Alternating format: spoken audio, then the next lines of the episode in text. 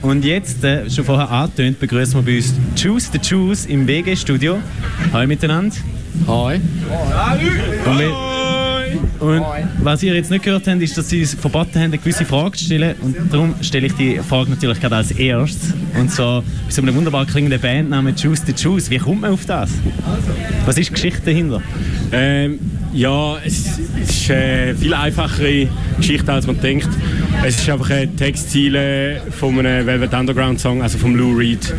Ähm, ist ein Song Heroin. ist ein guter Song. Yep. Ist auch eine gute Lyrik. Ja, gut. Also das ist es eigentlich schon. In dem Fall kann man sagen, Lou Reed ist auch eine Inspirationsquelle für euch, Velvet Underground. Natürlich ein Hammer-Musiker, Hammer-Band, äh, aber musikalisch, glaube weniger. Oder habe ich da falsch im Kopf, dass so inspirierend ist bei mir nicht, Andi? Ja, ich glaube, dass ähm, Velvet Underground so die erste Band war, die so Psychedelic Rock halt richtig krass gemacht haben und mega lange Konzerte und mega viel Monotonie. Und da ist schon eine Inspirationsquelle so für monotone Musik, für wiederholende Sachen. Ohne Velvet Underground hätte es ja dann viele andere Bands wie Jesus and Mary Jane und all die Sachen auch nicht gegeben. Jetzt so ein bisschen konkret, äh, was sind denn die Bands, die euch nicht nur indirekt, sondern direkt beeinflussen jetzt? Also bei mir ist sicher Led Zeppelin ein easy Einfluss, ja. halt wegen dem Sänger. Ich finde, der hat sehr geile Attitüde.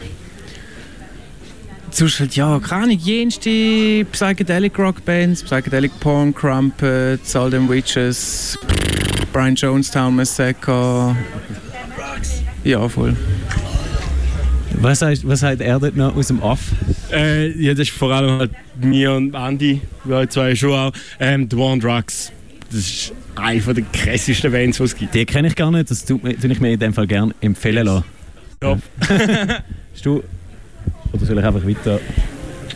Ja, vielleicht... Ähm, du darfst natürlich nachher gerne weitermachen. Wir, bei uns kroset es ein bisschen durchs Mic. Ihr habt vorher gefunden, nein, ja, ist easy, ist ja Lo-Fi. ähm, ist real. Ist real. Ähm, zu dem anschließend vielleicht ist, ist das auch eure Art, Musik zu produzieren, Lo-Fi oder ähm, was sind da eure Zugänge, eure Ansprüche vielleicht auch?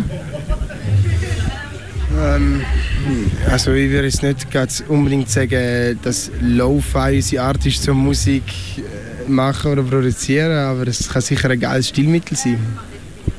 Wie nehmen die denn auf, wenn ich fragen darf? Weil wir haben, ich muss dazu wieder mal eine Geschichte erzählen, wir haben vorher eben gar keine Songs gefunden, wir haben nur so Live-Videos von euch gesehen, äh, namentlich beim Band X Ost. Und ich weiß gar nicht, sind da schon Aufnahmen dran? Haben ihr schon mal aufgenommen? Wenn ja, wie wollen ihr aufnehmen? Also uns gibt es eigentlich noch voll nicht lang. Wir spielen seit dem frühen Jahr 2021 zusammen. Und ja, dann haben wir halt den Band Ost gewonnen. Und das ist halt das einzige Video- und Soundmaterial, das wir momentan gerade veröffentlicht haben.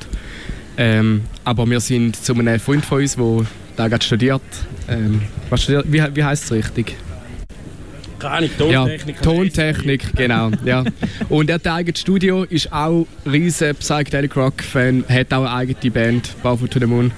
Und ja, er hat sich da mega reingegeben, hat sich ein großes Studio mit, ja, ja, ja, eingerichtet eigentlich und dort haben wir ihm aufnehmen. Also es ist eigentlich ein Freund von uns, den wir können aufnehmen und da werden eigentlich, sind wir dran und in nächster Zeit wird da etwas erscheinen. Zuerst ein Single und dann EP auf den Herbst.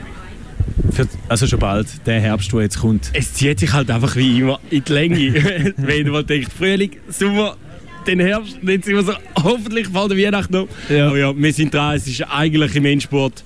Das ist super. Und äh, du sprichst eigentlich etwas Gutes an. Äh, wie das zieht. Ich glaube, jeder, der Musik aufnimmt, weiß, wie sich das Zeug immer in die Länge zieht. Und da gibt es noch Mixes, die eben doch nicht so gut sind und Zeug und Sachen.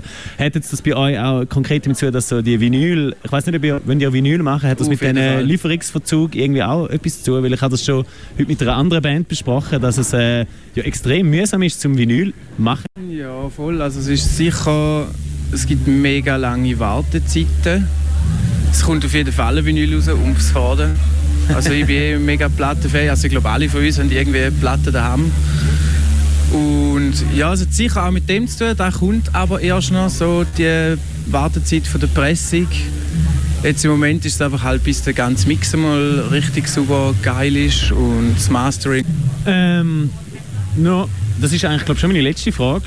Ähm, und zwar hast du vorher selber gesagt, die haben die Band X Ost gewonnen und, ich, und eigentlich nachdem es erst irgendwie drei, vier, fünf Monate gegeben hat und so, haben ihr jetzt schon gemerkt, so ein vor Band X Ost, oder das, hat das irgendeinen Einfluss gehabt, dass ihr den gewonnen habt? Hat das etwas ausgemacht? Irgendwie, bringt es etwas, einen Contest mitzumachen? Konkrete Frage.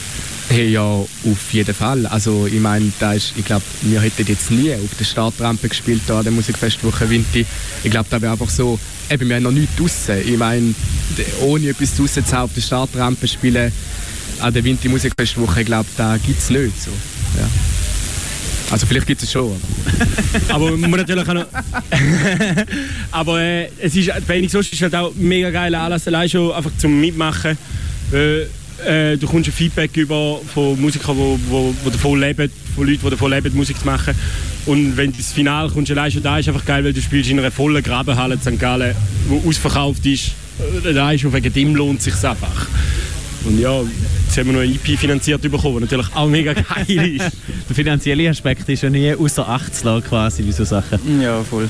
Ja, es ist halt einfach ein mega Sprungbrett. Sie sind halt mega connected irgendwie, so sicher in der Ostschweiz und sie haben halt auch einfach Kontakt, wo du sagen, jetzt, wenn du nicht so drin bist, wo du halt einfach schlicht und einfach nicht ankommst. So, es ist ja. allein für da ist sicher auch nicht schlecht und ja. ja, also dass man auch mal von sich zu hören macht irgendwie, so da bringt sicher etwas. Vor allem, wenn es einem gar noch nicht so lange gibt, oder? Ja, dann ist das eigentlich eine super Möglichkeit, um das erste Mal ein bisschen von sich reden zu machen. Ja, voll.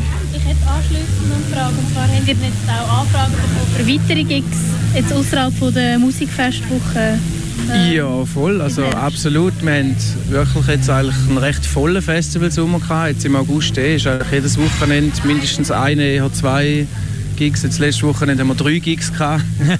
also es bringt schon etwas, mal habe ich das Gefühl. Läuft in dem Fall, das Böse. ist gut. Sehr gut. Hey, dann bedanke ich mich herzlich für das Interview und äh, viel Glück in Zukunft und äh, ich freue mich sehr, euch nachher live zu sehen und äh, voll. Ich erwarte also vieles vom Bandix Ostgewinner. hey, du, merci, haben wir können vorbeikommen und äh, hey, Rock'n'Roll. Danke. Hey, schönen Tag, schönen Abend. Ciao zusammen. Das ist Tschüss, the Juice. Tschüss, Juice ja. bei uns im... Es sind etwa 100 Leute hier im Studio. Wir werden da Ciao zusammen.